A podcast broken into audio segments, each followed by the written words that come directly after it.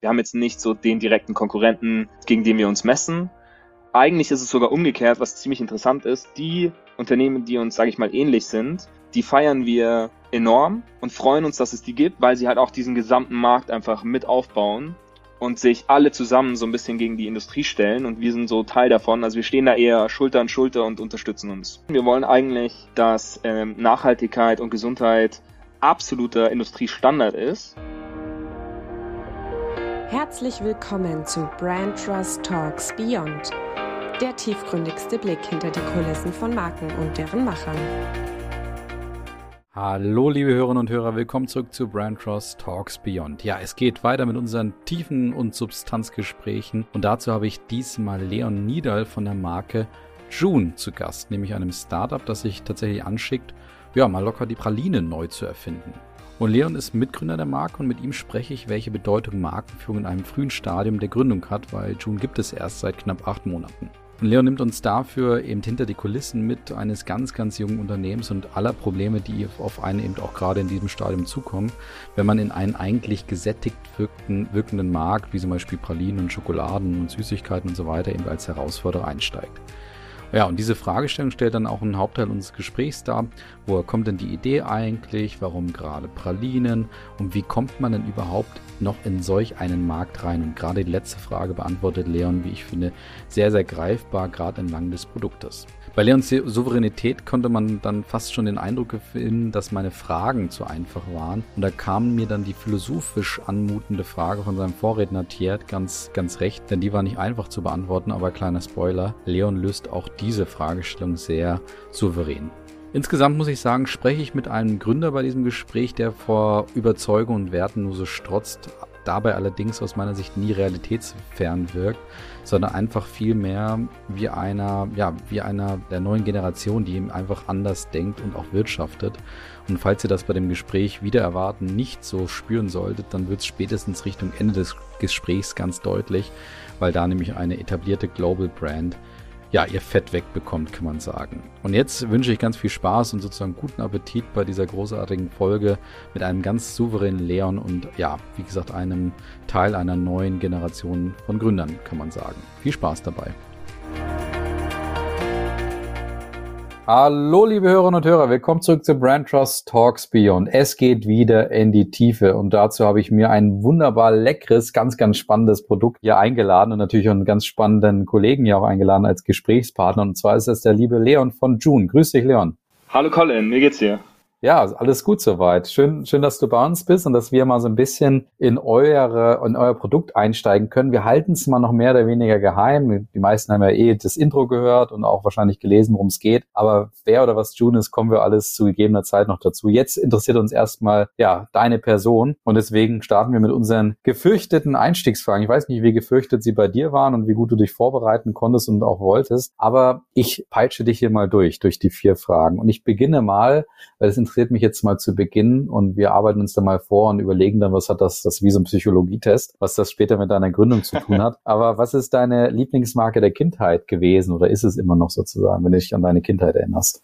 Ähm, ja, ich erinnere mich noch an meine Kindheit. Das war mal die erste Frage. Ich glaube, meine Lieblingsmarke der Kindheit ist und bleibt Lego. Ich kann mich noch sehr, sehr gut daran erinnern, wie unendlich fasziniert ich durch die Lego-Gänge in den Kaufhäusern gegangen bin. Und also das war wirklich Magie pur. Und diese Magie, die, ja, kenne ich von wenigen anderen Momenten aus meinem, aus meiner Kindheit, was so mit Marke zu tun hat. Und was ich da ganz besonders spannend fand, ist, dass das gefühlt das einzige Spiel war, wo auch mein Papa richtig Bock drauf hatte. Also als ich irgendwie fünf, sechs Jahre war, gab es sonst nur Kinderspiele, aber Lego, das hat auch Erwachsene richtig, richtig begeistert. Und dass das halt sehr verbunden hat mit den Freunden. Mhm. Also ich komme in ein, in ein neues Haus und dann liegt ein Haufen Lego da, man kann sich stundenlang damit beschäftigen und geht als beste Freunde wieder. Und deswegen Lego. Ja, super nachvollziehbar. Du bist im großen Club der Lego-Markenfreunde, die wir hier bei Brand Trust Talks Beyond sozusagen eher auch schon gründen könnten. Und ich kann alles das bestätigen, was du sagst. Ich liebe es auch, mit meinen Kindern mit Lego zu spielen. Das ist aktuell noch Lego Duplo. Äh, aber ich bin da sofort dabei. Ich habe auch schon eigene Lego-Spielzeuge nur für uns gekauft. Also eine Eisenbahn ist gerade ganz en vogue bei uns intern. Aber das alles am Rande. Es soll um, um dich gehen. Äh, Lieblingsmarke aktuell. Hat sich da was verändert? Ja, da hat sich was verändert. Ich glaube, wenn mein Mitgründer das jetzt hören würde, dann wäre er ein bisschen sauer. Aber meine Lieblingsmarke ist Google. ich glaube, es ist etwas ja kritisch, weil Google natürlich auch ähm, ja viel viel Hass abbekommt. Aber ich muss sagen, ich, ich liebe Google. Ich habe tatsächlich auch mal bei Google gearbeitet, bin deswegen mhm. so ein bisschen gebiased. Aber Google war auch schon vorher meine Lieblingsmarke und für mich einfach deswegen, weil ich kein anderes Unternehmen habe, was mich so sehr für Technologie begeistert hat. Und das ist etwas, was was für mich einfach sehr, sehr besonders ist. Und die Produkte von Google finde ich unglaublich elegant und die haben sich so tief in meinem Alltag festgesessen, dass es nicht mehr wegzudenken ist und deswegen Google. Ja, cool. Ich glaube, Google hatten wir noch nicht als Lieblingsmarke tatsächlich, aber also finde es jetzt spannend. Jetzt mit der Erklärung äh, nachvollziehbar. Ansonsten bin ich eben gerade ein bisschen gestockt. Habe so überlegt, Google, klar, ist so eine Alltagsmarke für uns. Ich glaube, viele nutzen es wahrscheinlich auch als Suchmaschine, aber dann direkt als Lieblingsmarke, da bin ich ein bisschen äh, überrascht auf jeden Fall. Aber gut, gut nachvollziehbar mit deiner Erklärung. Ja, dann kommen wir mal von Google zu deinem Einwortwert. Und das ist ja immer sehr herausfordernd für unsere Gäste. Hast du so einen Begriff, ein Wort, mit dem du dich beschreiben würdest? Oder vielleicht haben das auch ein paar dir schon mal zugeschrieben. Das ist auch manchmal eine ganz gute Brücke. Ja, genau. Also ich habe ein bisschen drüber nachgedacht und mir ist es sehr, sehr schwer gefallen, ein Wort zu finden, was mich beschreibt und was, womit ich dann auch richtig zufrieden bin, was, wo ich zufrieden genug bin, dir das dann auch zu sagen. Und ich dachte dann auch, ich würde eigentlich am liebsten mal andere Leute fragen, wie sie mich beschreiben würden, um das so ein bisschen ähm, neutraler zu hören. Aber ich habe mich entschieden für Brainstorming. Ich liebe Brainstorming. Ich glaube, ich würde am liebsten bis ans Ende meines Lebens nur brainstormen und nie was davon wirklich auch zu Ende bringen, sondern nur darüber nachdenken. Und ja, es beschreibt mich in der Hinsicht, dass es äh, mir einfach sehr Spaß macht, dass ich, glaube ich, äh, kreativ bin, gerne über Ideen nachdenke und ja, Brainstorming ist, ist mein Wort. Schön. Hatte ich auch noch nicht den Einwortwert, äh, Leon, Brainstorming oder Brainstormer würde man da sagen, aber äh, nachvollziehen äh, oder nachvollziehbar. Ich bin auch ein, also ich liebe es auch über Sachen nachzudenken einfach, von daher bin ich da ganz groß dabei. Folgend Vorschlag hätte ich, der mir gerade einfällt, ist jetzt auch nicht direkt abgesprochen, aber dein, dein Kollege, dein Mitgründer Martin wäre normalerweise im Gespräch mit dabei gewesen, hat jetzt einfach große Herausforderungen, die so im Startup-Business auf ihn warten. Das ist gut nachvollziehbar. Und was hältst du davon, wenn wir ihn einladen, dass er doch mal dein Einwortwert vorschlagen soll, weil du ja gerade gesagt hast, am besten wäre es, wenn es jemand anders sagen würde. Ja, da bin ich auch selber sehr gespannt, was er sagt. Wenn ich den Leon mit einem Wort beschreiben müsste, dann würde ich sagen enthusiastisch. Der Leon ist nämlich einer, der, wenn er was macht, dann macht das mit Leib und Seele. Und dann ist es egal, ob es äh, Dattelpralinen produzieren ist, für seine Freunde kochen oder eine richtig geile Brand mit June aufzubauen. Der ist auf jeden Fall immer mit vollem Einsatz und voller Enthusiasmus dabei. Und dann letzte Sektion, letzte Frage in unserem Anfangsquiz hier. Mit welchem Einsatz würdest du dich beschreiben, ohne dass du deine Position oder deine Profession nennen dürftest oder solltest? Ja, sehr gute Frage. Ich glaube, ich würde sagen, ich bin Gastgeber auf Skalierung. Gastgeber auf Skalieren, okay, ja, das musst du erklären. Oder skalierter Gastgeber. Ja, auch gut, erklär. naja, also ich mache Pralinen. Ja. Ich mache quasi Essen im weitesten Sinne. Und durchaus liegt das daran, dass ich sehr, sehr, sehr gerne Gastgeber bin und das eine meiner größten Passionen ist. Aber ich kann nicht jeden Tag Gastgeber sein und ich kann auch nicht für 100.000 Menschen Gastgeber sein. Aber mit den Pralinen geht das irgendwo indirekt doch ähm, also mhm. es geht darum, Menschen mit Essen glücklich zu machen. Und wenn ich Pralinen verkaufe online und viele dazu darauf Zugriff haben, dann sehe ich mich so ein bisschen als skalierter Gastgeber. Schön. Ja, da habe ich, am Ende kam die Abzeugung zu mir auch, da habe ich es dann auch verstanden. Sehr gut, okay. Äh, inwiefern äußert sich das Gastgeben bei dir ansonsten noch? Kochst du gerne oder oder äh, machst du äh, richtest du gern so perfektes Dinner aus oder in welcher Form bist du gerne noch Gastgeber? Definitiv. Also ich koche sehr gerne. Es ist, würde ich sagen, auf jeden Fall mein größtes Hobby, meine größte Passion, große Dinner zu veranstalten mit irgendwie zehn Leuten und dann auch zwei Tage in der Küche zu stehen und mir ganz viel Gedanken zu machen und dann ein, ein perfektes Menü zu kredenzen oder ein Buffet. Ähm, und einfach, es geht eigentlich um, um einen guten Abend. Es geht nicht nur ums Essen, sondern rund um viel, viel Spaß zu haben an einem Abend. Schön. In meinem nächsten Leben machen wir beide einen Podcast zum Thema Kochen und Gast geben, auch weil geht mir ähnlich auf jeden Fall. Sehr schön. Okay, dann Bin gehen wir doch mal, dann gehen wir doch mal in die so ein bisschen in das Thema June auch rein. Wer oder was zum Henker ist eigentlich June?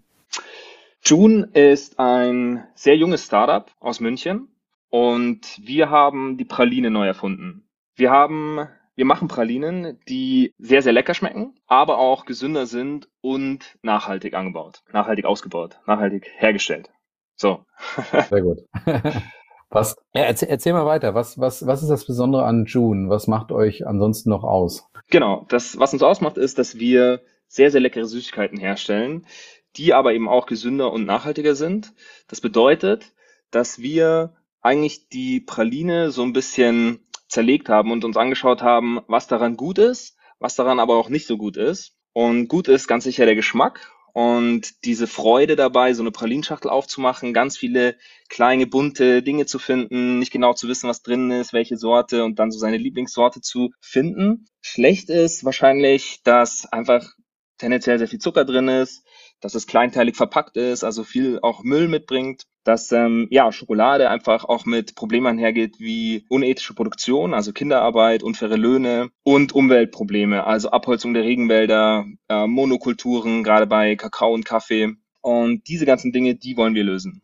Mhm. Das ist, äh, da merkt man natürlich dann direkt, wie ihr an das Thema rangegangen seid. Wir gehen da auch gleich mal tiefer rein. Mich würde mal interessieren, wie ihr diese ganzen Kontaktpunkte sozusagen dann auch gelöst habt für euch. Also das Stichwort Verpackung, aber auch vielleicht das Innere der Pralinen und so weiter. Können wir gleich reingehen. Vielleicht nochmal so ein bisschen die Fakten, äh, um die mal zu verorten und auch abzufrühstücken oder zu verspeisen, besser gesagt in eurem Fall. Ähm, so Fakten, Mitarbeiterzahl, wie lange gibt's euch? Hau mal so ein bisschen raus. Genau, ähm, uns gibt's jetzt seit acht Monaten. Also wir haben Mitte 2021 gegründet, haben mit einem Crowdfunding angefangen und sind mit unserem Online-Shop live seit circa sieben, sechs Monaten. Wir sind drei Gründer, Vollzeit, zwei Vollzeitgründer, eine Teilzeitgründerin und haben mittlerweile, würde ich sagen, zehn bis 15 Leute, die uns in der Produktion helfen, plus noch ein paar Praktikanten und Social Media Manager. Mhm, sehr schön. Wie kommt man da drauf? Ja, oder ich, ich fange fang mal ganz grundsätzlich an. Wie kommt man darauf in diesem saturierten, also gefühlt saturierten Süßigkeitenmarkt? Ich habe jetzt ganz klar für mich so diesen, ich gehe meistens, wenn ich groß einkaufen gehe, gehe ich zu Edeka. Äh, da habe ich die Süßigkeitenregale, ich glaube, es sind mindestens vier Stück, so ungefähr mindestens zehn Meter lang. Wie kommt man auf die Idee, in so einen saturierten, vollen, großen Markt einzusteigen und einfach mal die Praline neu zu erfinden?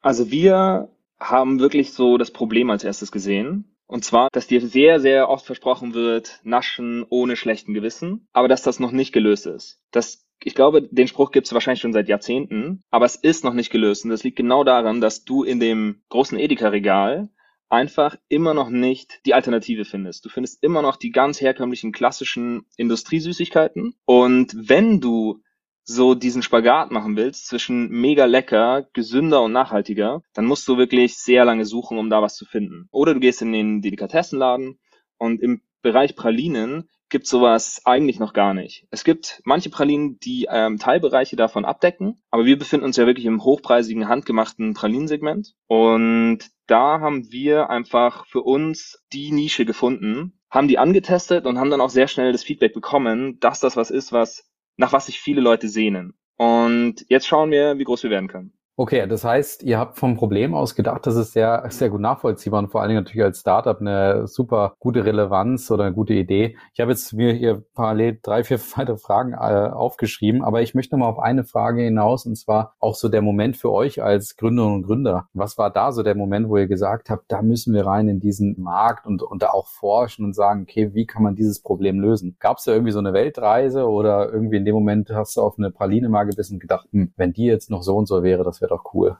Es gab definitiv so einen Moment. Wir sind ja drei Gründer und jeder von uns hat so seinen eigenen Weg bis zu June gefunden. Mein Weg war eigentlich so, dass ich vorher im Tech-Bereich war. Also ich hatte nichts mit irgendwie Patis Patisserie oder, oder Schokolade zu tun, habe aber im Tech-Bereich Cloud-Lösungen für Lebensmittelhersteller gebaut.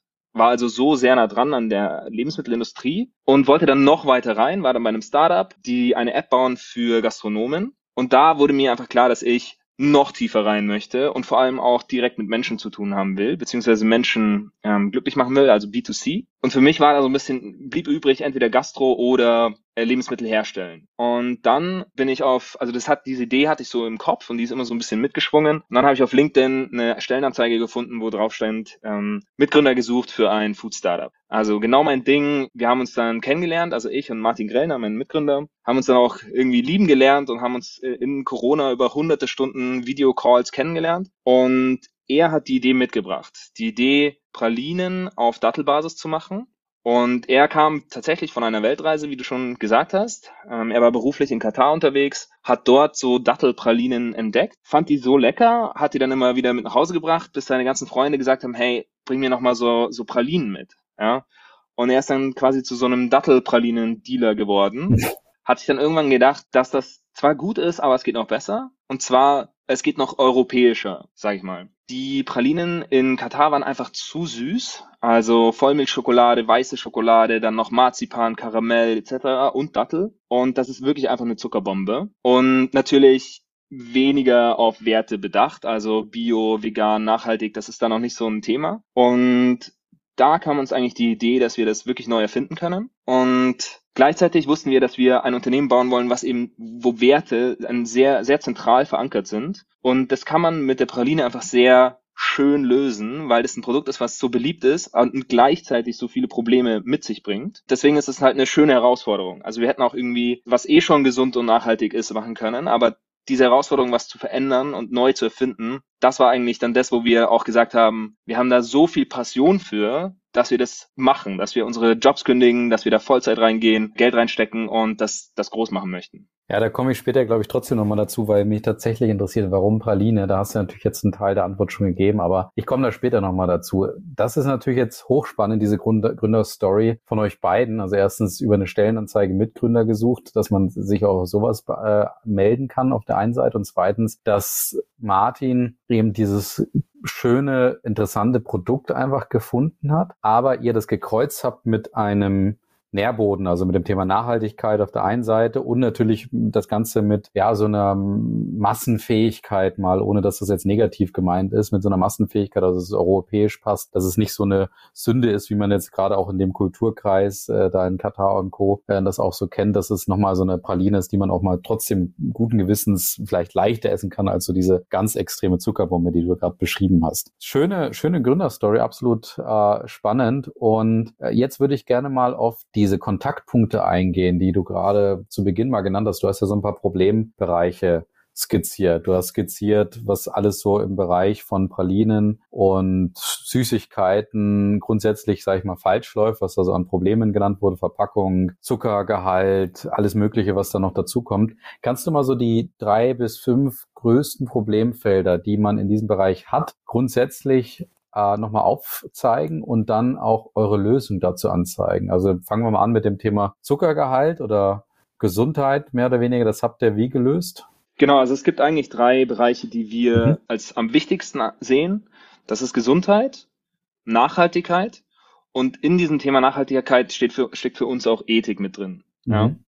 Und in diesen drei Buckets sind, verstecken sich natürlich ganz viele verschiedene Dinge. Also im Thema Gesundheit geht es für uns persönlich ganz besonders darum, dass einfach keine Zusätze drin sind, also nichts Chemisches und weniger zugesetzter Zucker, weniger raffinierter Zucker. Wir süßen zum Beispiel nur mit der Dattel und deswegen eignet sich das auch so gut für dieses Produkt. Im Thema Nachhaltigkeit geht es uns ganz besonders darum, dass es vegan ist, also keine tierischen Inhaltsstoffe. Das ist einer der größten Treiber, was sozusagen die Praline nicht nachhaltig macht. Dann aber auch Verpackung gerade bei Industriepralinen, bei günstigeren Pralinen, die man so im Supermarkt findet, ist das ein Riesenpunkt. Ja? Also das ist sehr, sehr kleinteilig verpackt. Oftmals hast du drei, vier Umverpackungen, bevor du dann an deine eigentliche Praline kommst, was natürlich ein Wahnsinn ist eigentlich. Und das Thema Ethik bezieht sich darauf, dass faire Löhne gezahlt werden, ganz besonders im Bereich Kakaoanbau. Da ist das eigentlich ein, eines der größten Probleme. Und ähm, was ich noch vergessen habe zur Nachhaltigkeit, es geht außerdem drum um Umweltschutz bedeutet, die Böden zu schützen beim Anbau. Ja, also ohne chemische Dünger arbeiten, nicht mit Monokulturen arbeiten, sondern eigentlich genau das Gegenteil, Regenwald aufforsten und erhalten, anstatt eben kaputt zu machen. Sensationell, sehr schön dargestellt und gut nachvollziehbar. Das heißt, wir wissen jetzt, wer oder was June ist, wir kennen eure Gründerstory und ihr, oder du hast nochmal gerade beschrieben, wie ihr eigentlich wirklich versucht habt, diese Prinzipien und eure Werte so auf die Kerntreiber im Süßigkeitenbereich, im Lebensmittelbereich eigentlich zu übertragen. Lass uns mal so ein bisschen noch tiefer vordringen, auch äh, in die Materie und vor allen Dingen auch in eure Führung eures Unternehmens, weil das ist natürlich hochspannend auch für so einen Podcast, dass wir daraus auch mal lernen. Wie führt ihr die Marke überhaupt? Hat für euch Markenführung überhaupt eine Rolle gespielt? Und ja, wie sieht eigentlich mal so ein Tag bei euch oder so eine Woche bei June eigentlich auch aus? Und mit der letzten Frage würde ich tatsächlich mal beginnen als, als Einstieg. Erzähl uns doch mal was vom Alltag oder einer alltäglichen Woche bei June? Also ich würde sagen, eine typische June-Woche, die besteht aus zwei Teilen. Das eine ist Produktion, also wirklich in die Produktion gehen und Pralinen herstellen. Das bedeutet, dass wir Datteln halbieren, den Kern rausnehmen, dass wir Füllungen herstellen. Also zum Beispiel haben wir ähm, eine Himbeerfüllung, eine Kaffeefüllung, eine Erdnussfüllung, die machen wir selber. Meistens sie ist dann noch irgendwie zwei Stunden im Lager herumfahren, äh, mit dem Gabelstapel irgendwelche Paletten durch die Gegend fahren und so. Dann ähm, die Schokoliermaschine irgendwie in den Griff bekommen, weil die, die macht immer so ein bisschen Mucken. Und naja, also das, das Thema Pralinen herstellen. Ja. Das machen wir, ich würde sagen, alle zwei Tage produzieren wir einen großen Batch mit unseren Mitarbeitern, die dort mithelfen in Weinstefan. Und der andere Teil ist eigentlich dann so sag ich mal Backoffice, beziehungsweise ähm, ich persönlich kümmere mich um so Vertrieb, Marketing und Brand. Das heißt, für mich geht's dann darum, mit dieser kleinen äh, verbleibenden Zeit irgendwie versuchen, den Online-Shop aufrechtzuerhalten, unsere Werbungen zu gestalten, Instagram, Community aufbauen, solche Themen. Ähm, das ist was, was womit ich mich sehr, sehr viel beschäftige im Moment. Ja, auch sehr, sehr interessant wieder. Das Thema Produktion habt ihr ja sehr spannend bei euch gelöst und das war wahrscheinlich auch so einer der Herausforderungen, weil wenn ich mir das jetzt gerade vorstelle und du machst das jetzt gerade so wunderbar fassbar, dass du jetzt so eine Produktion von so einer hochwertigen Dattelpraline jetzt nicht irgendwie wie das Gefühl entsteht, die ist jetzt keine Ahnung irgendwo in einer hochtechnologisierten Fabrik am anderen Ende der Welt entstanden, sondern dass die bei euch so selber, so wie du es beschreibst, schneiden, Kern rausnehmen und dann äh, in die Praline überführen. Erzähl mal, wie der Produktionsprozess bei euch jetzt so abläuft, beziehungsweise was ihr da für einen Hack anwenden musstet praktisch. Genau, also als erstes stellt sich ja die Frage, äh, wo produzierst du das Ganze? Ähm, die allerersten Pralinen haben wir zu Hause gemacht. Auf dem Herd, Schokolade geschmolzen, aber natürlich ist das irgendwann, äh, ist, hat es dann auch ein Ende und dann brauchst du eine Produktionsstätte. Und da hast du verschiedene Möglichkeiten, ja, also entweder outsourcen und das einfach irgendwo machen lassen. Das ging bei uns nicht und kam auch gar nicht in Frage für uns, ähm, aus, aus verschiedenen Gründen. Was dann übrig bleibt, ist irgendwo einmieten oder, äh, oder selbst aufbauen. Und das äh, Einmieten, das ist, hat sich tatsächlich gar nicht so, so leicht herausgestellt, weil wir zum Beispiel mit hundertprozentiger Schokolade arbeiten. Nicht jeder Konditor arbeitet mit so einer Schokolade. Das heißt, er müsste quasi seine Maschinen immer wieder ausleeren, unsere Schokolade einfüllen. Sondern mit was arbeitet er dann, wenn es nicht hundertprozentig ist? Ich kenne mich jetzt nicht aus im Konditor- oder Patisseriebereich. Genau, aber du kennst so vom Supermarkt 60-prozentige Schokolade, ja. ähm, Zartbitter etc. Mhm. Und hundertprozentige ist wirklich was, was womit fast keiner arbeitet, weil das einfach so dunkel und so bitter ist, dass das nicht mehr so alltagsmäßig ist einfach. Für uns ist es aber perfekt, weil wir eben durch die Dattel so viel Süße haben, dass wir sozusagen einen Gegenspieler brauchen, der eben sehr viel, sehr viel bitter und sehr viel von diesen Röst- und, äh, und fermentierten Aromen mitbringt. Naja, long story short, wir mussten uns was selber zusammenbasteln und sind da auf einen Partner gestoßen, der uns das alles eigentlich ermöglicht hat. Und zwar ist es die ähm, Hochschule in Weinstefan. Dort kann man Lebensmitteltechnologie studieren und ein paar andere Dinge, die mit Lebensmitteln zu tun haben. Und die haben eine riesengroße Produktionsstätte, wo man sehr, sehr viele tolle Maschinen findet, die aber so ein bisschen, ähm, die nicht ganz ausgelastet sind, ja, weil die Studenten nicht jeden Tag eine Schokoliermaschine oder so ein äh, Temperierungsgerät brauchen zum Beispiel. Und wir sind da untergekommen, können uns für sehr wenig Geld an ganz, ganz tolle Maschinen äh, ranwagen. Haben dort auch unseren eigenen Standort, weil wir mittlerweile so groß sind, dass wir wirklich täglich, fast täglich produzieren. Und ja, das ist, das ist etwas, was, was wirklich auch den, äh, also uns als Startup einfach einen, einen Booster gegeben hat, gleich am Anfang schon eine tolle Produktionsstätte zu haben, ohne da selber hunderte von tausend Euro in zu investieren, weil die Maschinen sind sehr teuer. Klar, super gut nachvollziehbar und direkt nochmal ja, wieder vermittelt. Hundertprozentige Schokolade, 60-prozentige Schokolade, sowas, was man sich mit, mit dem man sich äh, einfach zu wenig auseinandersetzt, teilweise, wenn man so der normale Konsument, Konsumentin ist. Jetzt aber mal zum Thema, ja, was bei dir, also äh, was du mit, deinem, mit deiner Restzeit, wie du es eben noch gesagt hast, äh, noch anfangen kannst, mal das Thema Brand. Welchen Stellenwert hat das Thema Brand, Markenführung für euch, gerade vor dem Hintergrund, wenn man sagt, ihr seid jetzt acht Monate alt knapp, welche Rolle spielt da das Thema Markenführung, Marketing, Brand für euch? Also ich würde sagen, das ist, das ist eigentlich so unser Kernbusiness.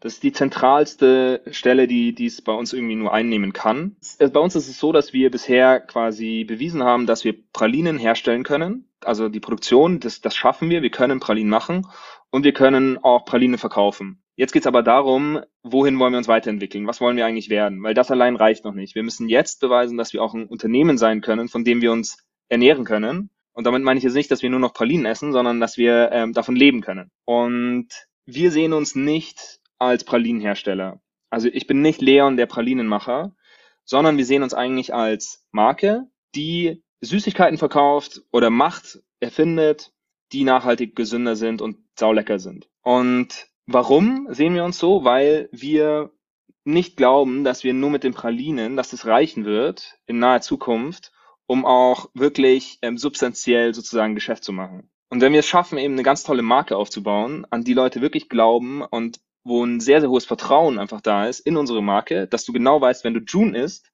dann ist es gesund, nachhaltig und lecker, dann können wir auch uns an andere Dinge wagen. Also wir haben zum Beispiel schon einen Aufstrich herausgebracht, der genau diese Werte beinhaltet und vermittelt. Und deswegen ist Markenbildung eine der wichtigsten Dinge, die auch jetzt in, in, in diesem Jahr vor allem, ist ja Anfang des Jahres, ähm, auf uns zukommen werden.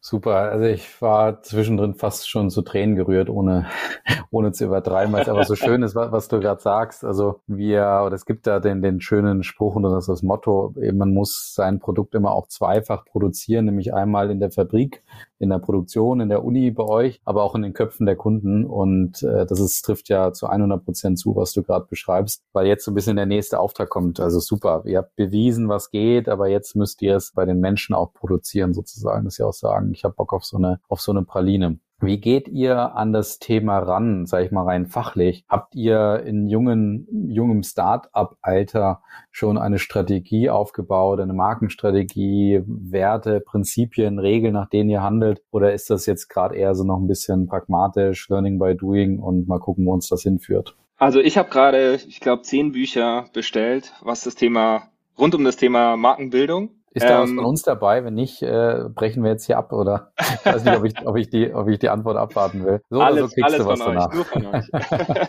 okay. Nee, also was ich, was ich damit sagen will, ist, äh, dass wir keine Profis sind. Ja, wir sind, sage ich mal, weder Profis im Pralinen machen, noch Profis in der Markenbildung. Wir müssen uns das noch anlernen. Wir versuchen, wir geben unser Bestes, ja, und sprechen sehr, sehr viel uns ab und haben eine Strategie, aber ich glaube nicht, dass das vergleichbar ist mit einer Strategie, die ihr entwickeln würdet. Wir haben eine unsere kleine Strategie und die Herausforderung ist für uns eigentlich, eine Strategie zu bauen, zu haben und nachzuverfolgen, neben dem ganzen anderen Zeug, das wir sonst noch zu tun haben. Wir sind ja ein kleines Team, haben quasi tausende von Problemen, die wir lösen müssen und Marke ist eins davon. Ja, das hat einen riesengroßen Stellenwert, aber trotzdem ist das sehr, sehr zeitintensiv. Und das ist, das ist eigentlich gerade so unsere Herausforderung, die wir haben. Aber ja, also wir haben einen, wir haben einen Plan. Ich glaube, so grundlegend zusammenfassen kann man es, dass wir sehr, sehr, sehr stark wertegetrieben sind, da sehr stark auch selber dran glauben und das kommunizieren möchten. Das wollen wir ausstrahlen und so hoffen wir, die Leute einzufangen, die eben auch an diese Dinge glauben. Und das ist so ein bisschen so die, die Overall Strategy. Wie genau wir das auch durchführen, kommunizieren und platzieren, das ist so ein bisschen die Frage bei uns, wie wir das machen. Im Moment sind wir einfach sehr, sehr stark auf Instagram unterwegs, weil wir so ein Produkt haben, was man sehr schön auch darstellen kann. Also es ist sehr visuell. Und unsere Zielgruppe befindet sich auf Instagram. Also das ist einfach ein super Weg für uns, wo wir ja versuchen, unseren Stil so ein bisschen zu zeigen. Mhm. Äh, plauder mal bitte ein bisschen aus dem Nähkästchen. Äh, was macht ihr dann so bei Instagram? Wie kann, kann, wie kann ich mir das vorstellen? Welches Ziel verfolgt ihr zum Beispiel auf dem Kanal auch? Also das Ziel ist tatsächlich einfach, un, an, also an unsere Marke zu kommunizieren. Es geht jetzt nicht so sehr ums Verkaufen, sondern es geht wirklich darum, eine Community zu, zu bauen, ähm, viele Leute zu haben, die June lieben, aber auch zu verstehen, was genau sie an June lieben. Also auch viel reinhorchen in, in die Community. Und was man sich bei uns so ein bisschen vorstellen kann, ist, wir wir machen handgemachte, hochpreisige Pralinen. Und wenn man daran denkt, dann ist das eigentlich meistens sehr verstaubt, so ein bisschen. Ja? Also sehr hochwertig, schöne dunkelblaue Box mit einem goldenen, geschnörkelten Schriftzug. Wir sind alles andere als das. Wir sind super cool. Wir sind sehr jung, poppig, modern. Und das ist eigentlich so das Kernthema, also sehr, sehr spaßig. Ja? Es soll richtig Spaß machen, was wir vermitteln möchten. Sehr schön. Also das heißt, hast du deine ja, Frage beantwortet? Also, ja, total. Also das ist ja dann äh, etwas, eine, ein, ein Archetypus, den auch viele eurer ja, Mitgründerinnen und Mitgründer, also in anderen Bereichen oftmals auch nutzen. Das heißt also ein bisschen dieses rebellische, auch also über die Regelbrüche zu funktionieren und sich dadurch auch in dem Markt dann zu platzieren und natürlich auch für Aufmerksamkeit zu sorgen, was natürlich ganz wichtig ist. Aber da auch mit so ein paar mit so ein paar typischen Branchenprinzipien einfach auch zu brechen. Das ist eigentlich ein, ja, ein sehr oft genutztes Stilmittel, kann man sagen, aber kann ich gut nachvollziehen. Dann lass uns doch mal so ein bisschen vorarbeiten, ohne dass wir jetzt hier eine Strategie entwickeln, aber so ein paar Fragen hätte ich dann äh, schon und ich glaube, dadurch können wir so ein paar Punkte nochmal beantworten. Erste Frage war tatsächlich nochmal so dieses Thema, warum macht ihr eine Praline und warum nicht Schokolade, Brotaufstrich hast du schon angesprochen, kommt jetzt auch dazu, aber warum seid ihr in diesen Pralinenbereich reingestiegen? Ich meine, klar, Datte Praline war so der war so das Beispiel dafür, aber ihr hättet ja trotzdem auch in einen, sag ich mal, Bereich gehen können, der vielleicht noch stärker skaliert oder wo zumindest eine größere, ähm, größerer Umschlag auch herrscht, also sprich über Tafel Schokoladen zum Beispiel zu gehen. Definitiv. Ähm, was man bei uns auf jeden Fall verstehen muss, ist, dass wir nicht das skalierbarste Produkt gesucht haben. Aha. Wir sind keine, wir sind keine Consultants, die ähm, eine Marktlücke gefunden haben und jetzt da einsteigen. Wir wollen wirklich ein super leckeres Lebensmittel in erster Linie machen. Äh, naschen auch selber total gerne. Und als ich meinen Mitgründer gefunden habe, oder andersrum, als er mich gefunden hat, habe ich ihn auch gefragt, so, was, was ist dein Ziel bei dem Ganzen? Und wir haben gesagt, na ja, also mal mindestens soll es ein, ein kleiner, cooler Betrieb werden und dann halt mal schauen, wie groß es geht. Aber es ist nicht das Ziel, ähm, irgendwie die Weltherrschaft an uns zu reißen. Deswegen war dieses Thema Skalierbarkeit oder ähm, Marktgröße nicht unsere treibende Leitfrage. Und andersrum, Praline ist wirklich ein geiles Produkt. Ich glaube, das ist vielleicht das Einzige, was, wo sich die Welt einig ist. Pralinen sind lecker. okay. Und das ist, das ist ziemlich schön zu sehen, einfach auf, auf so viel positive Offenheit zu stoßen mit dem Thema Pralinen. Also immer, wenn ich das erzähle, dann finden die Leute das erstmal super. Ja, keiner ist gelangweilt, alle finden es geil, alle wollen es gleich probieren und das ist super, super schön. Aber es ist, es geht noch darüber hinaus. Es ist auch so, dass einfach die Praline diese, dieses Thema, was wir lösen, einfach so verkörpert. Also wir wollen Süßigkeiten machen, aber besser. Besser heißt gesünder und nachhaltiger. Die Praline ist die höchste Form der Süßigkeit, also sozusagen ja der Mount Everest der Süßigkeiten und beinhaltet eben diese, diese Challenges. Und deswegen ist Praline einfach für uns ein perfektes Produkt. Gleichzeitig ist es halt, ist auch noch so ein Thema, dass die Praline einfach in einem, in einem Preissegment ist, wo sich die Leute auch Nachhaltigkeit leisten können. Weil das ist was, das, das ist teuer und das musst du auch erstmal so an den Mann bringen. Und in diesem Segment ist da einfach eine höhere Offenheit dafür. Und deswegen funktioniert es auch sehr gut. Wow, also das heißt ein bisschen, also ich würde sagen, es ist nicht Strategie dahinter, aber es ist ja ganz, ganz viel Gedankengut und ganz viele Prinzipien und Werte dahinter, dass ihr sagt, eine Praline, die ist so in so einem spannenden Segment und an so einer spannenden Position eigentlich verankert, dass sie da halt was verändern kann, kann man sagen. Ne? Also du kannst auch sagen, okay, mit irgendeiner, mit irgendeinem kleineren Produkt würdest du vielleicht nicht so richtig was in Gang setzen, weil bei Praline, wie du sagst, da sind sie alle einig, das, das kann man nachvollziehen, da hört man zu. Und gleichzeitig, wenn man so eine, wenn man so in dem High-End-Pralinenbereich ansetzt, dann kannst du damit, ja, hast du ein paar Hebel im, trotzdem in der Hand, irgendwo was zu verändern, kann man sagen. Also es hat so was Positives an sich irgendwo, ne? Genau, und das hat auch viel Strahlkraft. Also genau. wenn wir jetzt einen, einen Aufstrich machen, wir sind ja eigentlich Pralinenhersteller, da kann man auch ein bisschen was von einem Aufstrich erwarten. Also ein bisschen mehr Finesse, ähm, Liebe zum Detail, ähm, diese Werte, die wir vermitteln.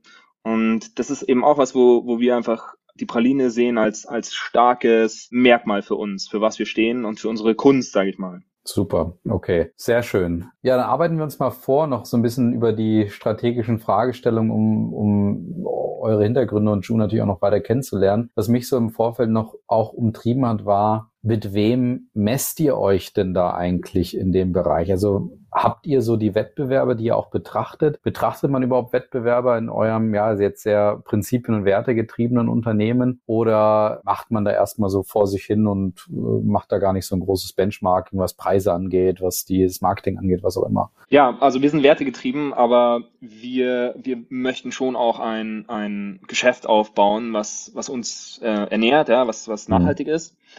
Deswegen schauen wir uns das definitiv an. Also Thema Wettbewerb ist sehr wichtig. Gleichzeitig muss ich auch sagen, uns ist es auch so ein bisschen egal, weil wir haben, wir, wir haben keine Wettbewerber. Zumindest nicht so, dass wir da zwei, drei Unternehmen sehen, wo wir uns versuchen, gegen zu profilieren oder so. Wir haben natürlich unsere Benchmarks gemacht. Wir haben, ähm, als wir irgendwie die Preisfindung hatten, haben wir uns angeschaut, was, was sind die Preise im Markt und wen gibt's so. Wir haben uns auch angeschaut, ob wir in einer Art Marktlücke überhaupt uns befinden, ja, bevor wir das Unternehmen gegründet haben, einfach damit wir verstehen, was wir machen müssen, was wir machen können, wie wir uns differenzieren können, was wir auch kommunizieren möchten. Wir sind ja zum Beispiel auch eine nachhaltige Praline, wir sind aber auch die vegane Praline, wir sind aber auch die handgemachte Praline. Handgemachte Pralinen gibt's halt viel, aber nachhaltig, vegan und so gesünder gibt's noch nicht. Deswegen konzentrieren wir uns auch eher auf diese USPs bei der Kommunikation. Und wo wir uns befinden, wir, wir wollen eigentlich mehr Leute dazu bewegen, von den, sage ich mal, billigen Pralinen wegzukommen und sich halt doch mal für was Nachhaltiges zu entscheiden oder für was Handgemachtes oder für was Besseres ist generell. Also das ist nach unten und nach oben messen wir uns durchaus auch mit den einfach herkömmlichen Luxuspralinen. Und da möchten wir uns eben unterscheiden, indem wir cooler sind, indem wir das Thema Nachhaltigkeit doch aufnehmen oder das Thema Gesundheit, was bei ja, traditionellen Pralinen einfach keine Rolle spielt. Also der klassische Patissier, der haut seinen Zucker da rein, weil es halt schmeckt und der nimmt den, den günstigsten Kakao, weil es halt einfach eine gute Marge haben muss. Und das spielt bei uns keine Rolle, aber wir haben jetzt nicht so den direkten Konkurrenten, gegen den wir uns messen. Eigentlich ist es sogar umgekehrt, was ziemlich interessant ist. Die Unternehmen, die uns, sage ich mal, ähnlich sind, die feiern wir enorm und freuen uns, dass es die gibt, weil sie halt auch diesen gesamten Markt einfach mit aufbauen und sich alle zusammen so ein bisschen gegen die Industrie stellen und wir sind so Teil davon. Also wir stehen da eher Schulter an Schulter und unterstützen uns. Wer ist das so? Also mit wem seid ihr da Schulter an Schulter unterwegs? Ja, also ich würde sagen, viele einfach Food-Startups, die wertegetrieben sind. Die machen jetzt nicht genau das gleiche wie wir. Also es gibt jetzt keinen, oder ich kenne keinen, der Dattelpralinen macht. Es gibt aber welche, die zum Beispiel äh, vegane Pralinen machen. Oder es gibt welche, die so Energy Balls machen. Auch aus Dattel, jetzt nicht so hochpreisig oder so, aber in diesem, diesem Bereich, ja. Hm, okay, verstanden. Aber was sie alle gemeinsam haben, ist, dass es kleine Startups sind. Also in, aus der Industrie kommt da absolut gar nichts. Also es gibt hm. nichts, was in der Industrie in diese Richtung geht. Warum nicht?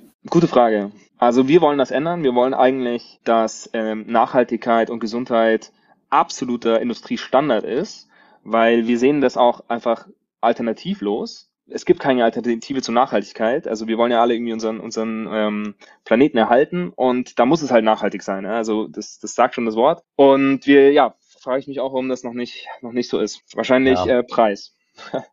Wollte gerade sagen, wahrscheinlich äh, erfolgreiches Geschäftsmodell, Preis, alles gelernt, so lange ausschöpfen, bis es nicht mehr geht und ähm, irgendwie langsam vielleicht oberflächlich verändern, aber wie auch immer. Ich glaube, das ist muss gar nicht ein Thema für uns beide sein, aber nachvollziehbar. Äh, wenn wir mal so in Richtung, beziehungsweise bevor wir in Richtung Zukunft ein, da vielleicht ja, noch was zu sagen? Bitte, na klar. Also ich glaube halt ein Thema ist einfach, dass die Nachfrage da ist. Was nachgefragt wird, das wird eben auch angeboten und es ist halt sehr, sehr schwer, auf so Süßigkeiten zu verzichten. Wer Süßigkeiten mag, dem fällt es einfach nicht so leicht zu sagen, nee, komm, ich, ich lasse es jetzt. Und wir wollen halt eigentlich ein Produkt sein, was so lecker ist, dass man sich deswegen kauft, nicht weil es nachhaltig oder gesund ist. Also wir wollen auf jeden Fall mit dem Geschmack sozusagen vorangehen und nachhaltig und gesund sollte eigentlich Nebensache sein. Wir wollen eigentlich zu einem Punkt kommen, wo wir das gar nicht mehr sagen, dass wir nachhaltig und gesund sind, weil es einfach so ist, fertig. Mhm. Ja, das wird im Optimalfall auch ähm, Industriestandard irgendwann, aber das ist ja auch die große Veränderung jetzt auch im Nachhaltigkeits- oder Biobereich von vor 10, 15 Jahren, wo du eher Bioprodukte hattest, die so lala geschmeckt haben, aber halt Bio waren und jetzt immer mehr oder eigentlich jetzt ja schon fast Standard ist, dass der Geschmack absolutes Musskriterium ist und Nachhaltigkeit ähm, da auch gegeben sein muss eigentlich, ne? Als Ergänzung. Kann ich gut nachvollziehen. Noch zu, vielleicht zur Ergänzung noch zu der Pralinengeschichte vorher oder zu der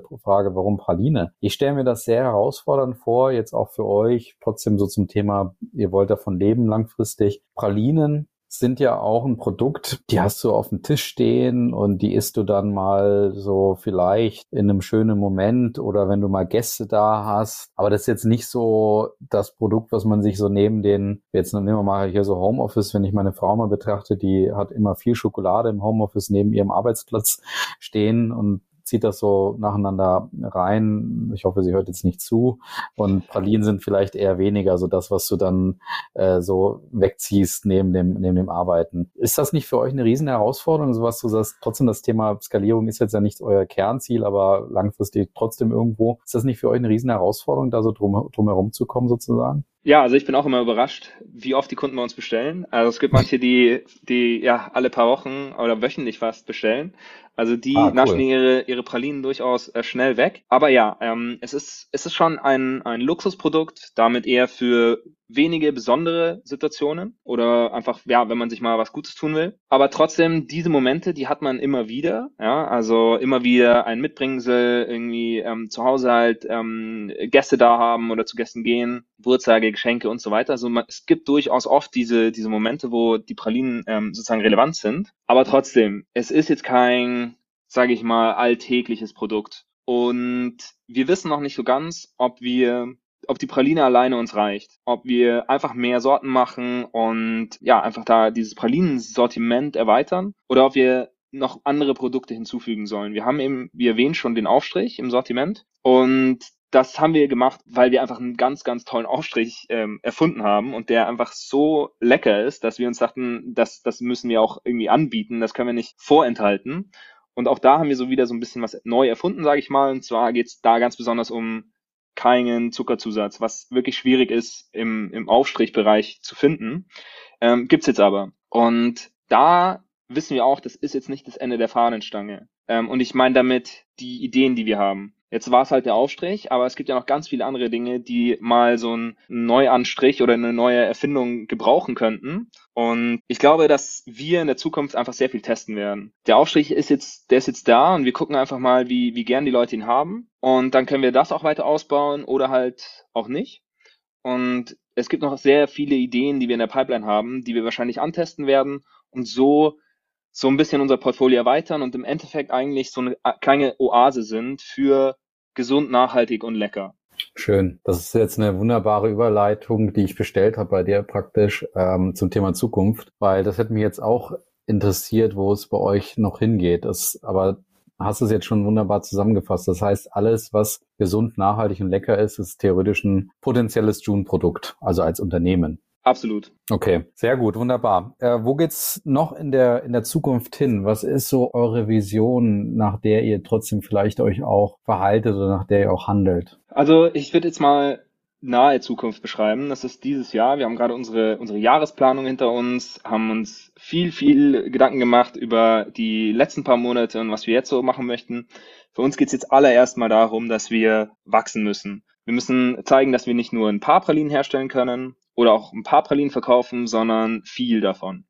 Und das geht natürlich mit, mit vielen Herausforderungen einher, die wir jetzt einfach cracken wollen. Und danach, wenn wir das bewiesen haben, also dass wir ein kleines Unternehmen auch nachhaltig aufbauen können, danach ist eigentlich wirklich so die Frage, the sky's the limit, wie, wie, wie groß kann es noch werden? Woran wir uns immer halten werden, sind unsere Kernwerte. Ich glaube, ich habe ja schon äh, genug darüber gesprochen, also gesund, nachhaltig und, und sehr, sehr lecker. Und das ist was, was uns immer so ein bisschen der Wegweiser sein wird. Schön, sehr gut, sehr gut nachvollziehbar. Wann wäre für dich sozusagen das Ende der Fahnenstange bei June erreicht, im Positiven wie im Negativen? Also nehmen wir, du kannst es vielleicht auch in beide Richtungen mal beantworten. Was wäre für dich positiv ein Ziel, wo du sagst, geil, jetzt bin ich echt zufrieden, äh, wir haben ein großes Ziel erreicht und negativ gedreht vielleicht auch mal, kann auch eine böse Frage sein. Aber wo würdest du sagen, ah, das ist nicht mehr, das ist nicht mehr mein mein Unternehmen oder das ist nicht mehr die Mission, die wir, die wir äh, ähm, verfolgt haben ursprünglich mal.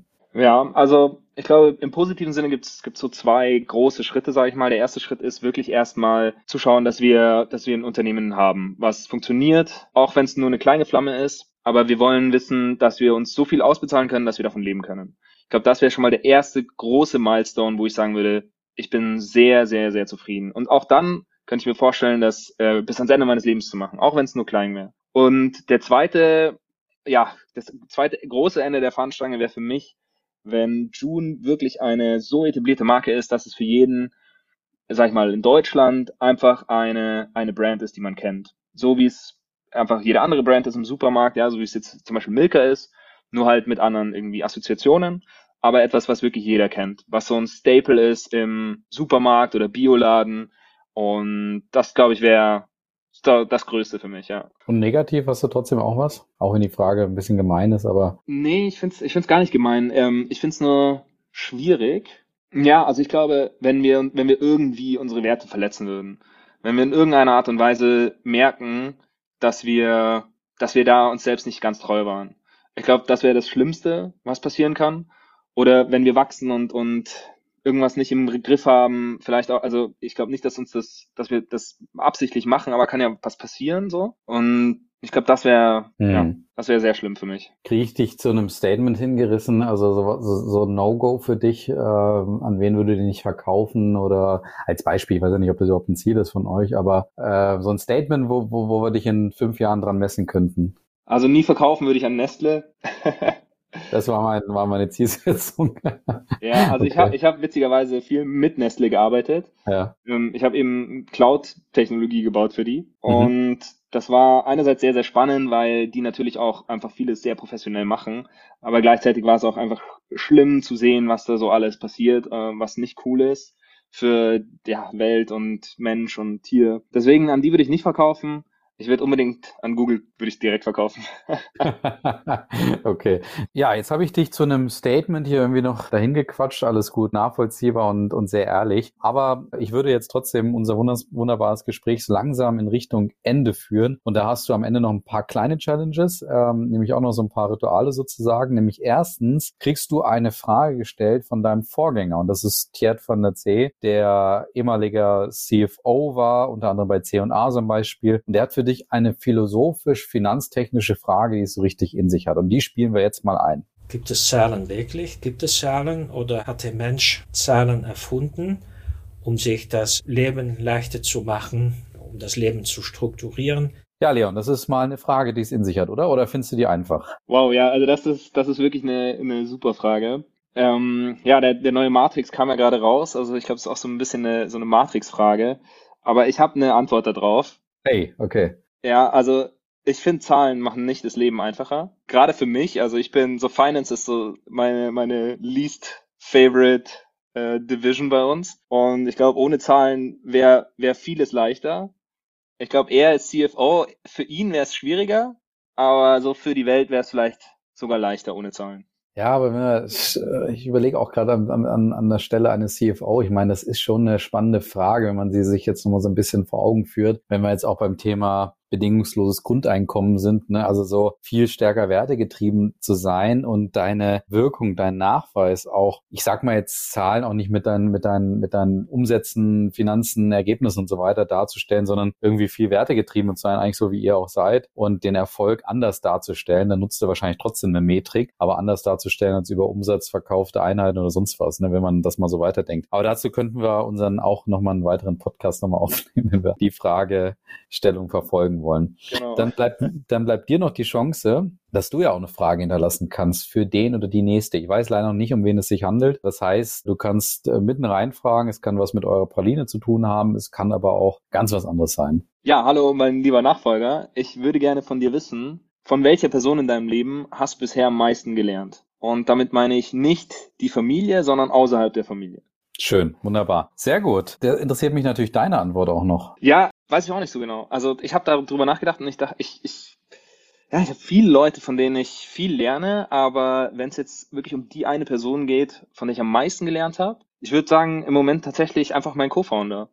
Cool. Um, ähm, ich habe natürlich sehr viel mit dem zu tun. Wir ergänzen uns wahnsinnig gut und wir sind sehr anders. Er ist äh, Familienvater, ich habe noch keine Familie, er hat drei kleine Töchter zu Hause und hat dadurch einfach ein, ja, irgendwie sehr viel Weisheit schon und ähm, ist einfach auch ein toller Mensch und ich glaube, von dem lerne ich am meisten. Schön, sehr gut. Wunderbar. Und dann hast du jetzt noch eine Frage und eine Geheimfrage habe ich noch für dich ganz persönlich rausgesucht. Die letzte Frage, die du noch gestellt bekommst, wenn du alle Werbebanden, alle Kinoseele, alle Billboards dieser Welt zur Verfügung hättest, welche Botschaft würdest du dort kommunizieren? Bio lohnt sich. Sehr gut. Das wäre das wäre meine Message. Die ich, die ich gerne weiter verbreiten möchte. Bio ist zwar teuer, aber es ist wirklich Wahnsinn, was alles dahinter steckt. Also bei unserer Praline nur als Beispiel muss halt jede Zutat, die da drin ist, muss Bio sein. Da sind, ähm, weiß nicht, vier, fünf, sechs verschiedene Zutaten drin. Und das heißt halt, dass jeder einzelne Bauer, der das irgendwo auf der Welt herstellt, damit zu kämpfen hat, dass er ohne Chemie Schädlinge abwehren muss, dass er Ernteausfälle hinnehmen muss und so weiter und so fort, nur damit das Produkt dann eben besser ist für die Umwelt.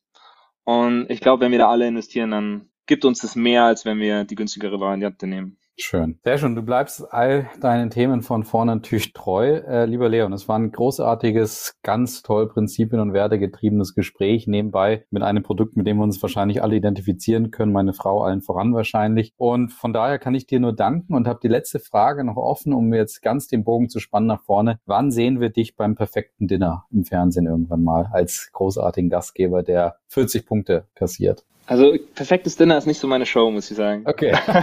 Obwohl du Gastgeber bist, okay. Warum okay, ist das deine Show? Wir sehen, ja, uns, wir sehen ja. uns bei The Taste. Ah, okay. Das ist auch, auch gut. Oder immer mal bei Kitchen Impossible, weil du gegen Mails antrittst. Oder ist das auch so. nicht deine Show? Nee, das wäre was, ja. Okay, alles klar. Haben wir uns darauf auch geeinigt. Sehr gut. Leon, ganz großartiges, tolles Gespräch. Ich danke dir herzlich und wünsche euch natürlich alles Gute für eure Mission und, und bin sehr gespannt, was wir von euch noch erwarten können. Mach's gut. Vielen, vielen Dank, Colin. Mach's gut. Bis dann. Ciao. Ciao.